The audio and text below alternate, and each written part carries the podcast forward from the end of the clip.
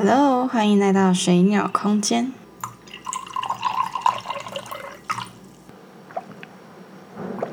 独有性之于人生的意义。嗯，事情很多人都会做，只是你有把这件事情做成自己独有的风格吗？我知道我们能做的事情很多，但是不能否认的是。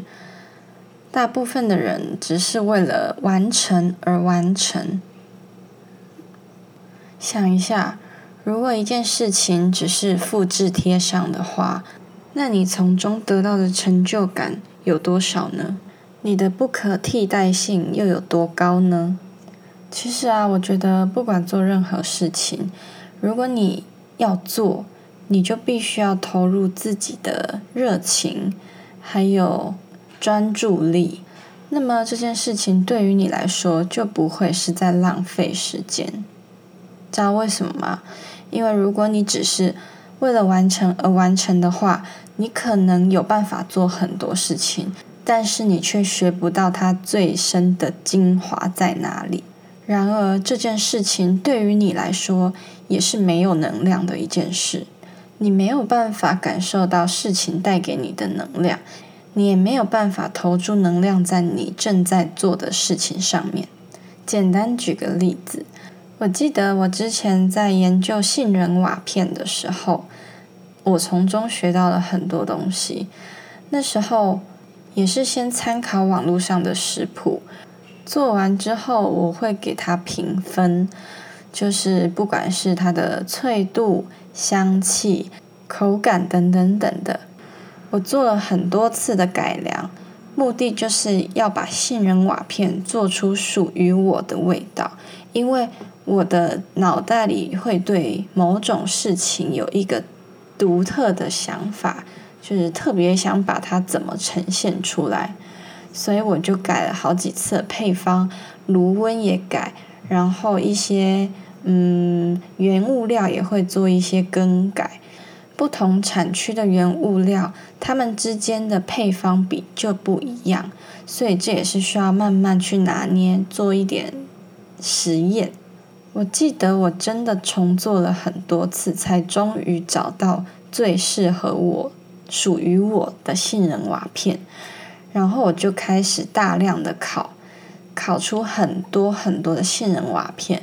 然后选自己喜欢的包装袋，然后包装成一包一包分送给身边的亲朋好友。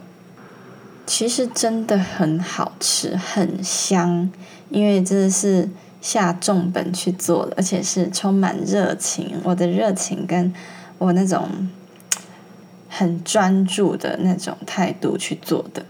那其实我得到蛮多反馈的，就是大家都跟我讲说。这杏仁瓦片真的超级香的，你到底怎么做的啊？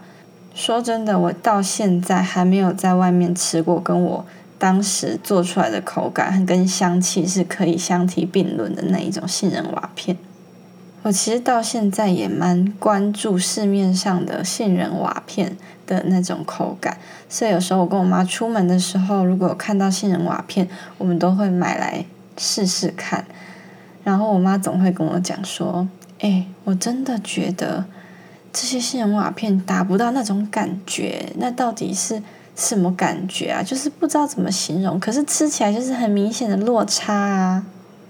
其实我现在会觉得啊，我做的杏仁瓦片，它不是世界上最好吃的，但它一定是我投入非常多的热心。”跟能量去做出来的，所以我觉得影响它最多的不一定是它的原料或者是配方，但是其中最重要的成分一定有我所投注的那一份诚恳的心态。其实那一阵子我在甜点部分下了蛮多的功夫，纯粹是因为兴趣。然后我做了很多巧克力饼干啊、乳酪条啊。乳酪蛋糕啊，等等等的南瓜饼干啊之类的，反正蛮多的。然后戚风蛋糕也烤过。其实我觉得我做出来的那些品相啊，它们都有一个特性，就是我一吃，我就会觉得说，嗯，对，这就是我的味道。然后就是那种你会知道，这世界上没有人可以把这个东西做出一模一样的味道，因为每一个东西都是我用了极大的时间跟精力去研究出来的，然后做成我最喜欢的感觉。那再举另外一个例子，我有一个很好的朋友。他是烘豆师，那他之所以特别，我很喜欢他的这个独特性、独有性，是因为他其实跟我一样，不是一个随随便便敷衍事情的人。我相信很多人都在喝咖啡，对不对？每天早上冲一杯咖啡，真的是一件很幸福的事情。它之所以特别，是因为它的每一款豆子。它的每一款单品庄园豆都有独特的烘焙曲线，就是他花了很多的心思去研究这个产区、这个庄园的豆子，还有它的处理法适合怎样的烘焙曲线，不管是差那么一秒两秒，其实都会影响到它的其中风味。这真的需要很大量的研究、练习、记录等等等的专业度，才有办法做到这个程度。其实蛮多烘豆师都是同一种烘焙曲线去烘所有产区、所有庄园的豆子，就是他们就是一种模式去做所有的东西。可是对我来说啦，那不是我想要的。嗯，我没有批评这个方式，我也没有觉得它对或不对，我只是觉得我自己的话更喜欢每一个东西都有它独特、独有性，找到一个最能体现它特殊的那种方式。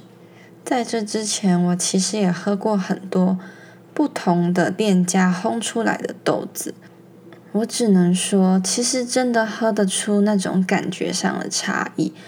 我觉得这种感觉很难用言语去形容，但是你喝的时候就可以清楚的感受到这其中的微妙变化。因为先不说它的独特烘焙曲线好了，就拿它投入的热忱、跟专注度，还有那种用心。的那种能量，你在喝起来的时候就是特别不一样。它不是只是为了要卖豆子，它不是只是为了要赚钱要牟利，它是因为热爱咖啡的美好，所以想要把咖啡真正可以展现的美好让大家品尝得到。我觉得这种不马虎、认真钻研的。心态啊，其实可以让你的消费者跟你产生很大的连接，或者是说跟你身边可以受惠到的人跟你产生很大的连接，而且这种是不可替代的，就是可能有很多相同的品相，或者是有很多相同的东西会出现，但是。你就是有独特性，你就是最独有的那个存在。其实拿我们两个来说好了，我们都在各自有兴趣的部分去钻研、去尝试、去改变、内化成我们自己的东西。我相信“内化成自己的东西”这句我已经重复过很多次了。就是如果你真的要做一件事情的话。复制贴上其实对你的帮助不大，因为取代性很高。可是如果你今天把什么事情都内化成属于自己的东西，那么其实你根本就不需要怕被做比较，因为其实没什么好比的啊。你对自己所创造出来的那个独有性是有很大的自信心的，你会肯定自己做的事情。你也会更懂得自己到底在做什么，而不是只是复制贴上做那些一堆人都可以效仿、都可以做出来的东西。不管你今天做的是什么事情，如果你可以把它内化成自己的东西，那么最大的受益人只会是你自己，而且你会开始发现，你在这件事情上可以学到很多东西，而他的成功带给你的信心是完全属于你的。你们知道为什么很多很多人会迷失自己，不知道自己是谁，不知道自己真正喜欢什么，不知道自己到底缺了什么？其实都是因为我们习惯性的复制贴上。完全没有把一件事情或一个状态内化成属于自己的东西，我们都只是觉得，哦，好啊，我就把它做好啊，做好就没我的事了。所以你根本就没有用心去发现。你觉得，如果你在小事情上习惯性的敷衍了事，每一件小事情，每一件小事情都叠在一起，叠在一起的话，这些小事情就成为你生活中的大部分了。那如果你的大部分时候都是在敷衍了事的话，你觉得你真的知道你要的是什么吗？如果你都只是照着别人给过你的指令去完成一件事情的话，那你觉得你是在完成它的成果？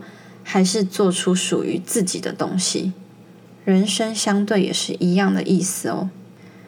所以我才会说独有性有多么的重要，因为独有就是靠你自己去创造、去改变出来的。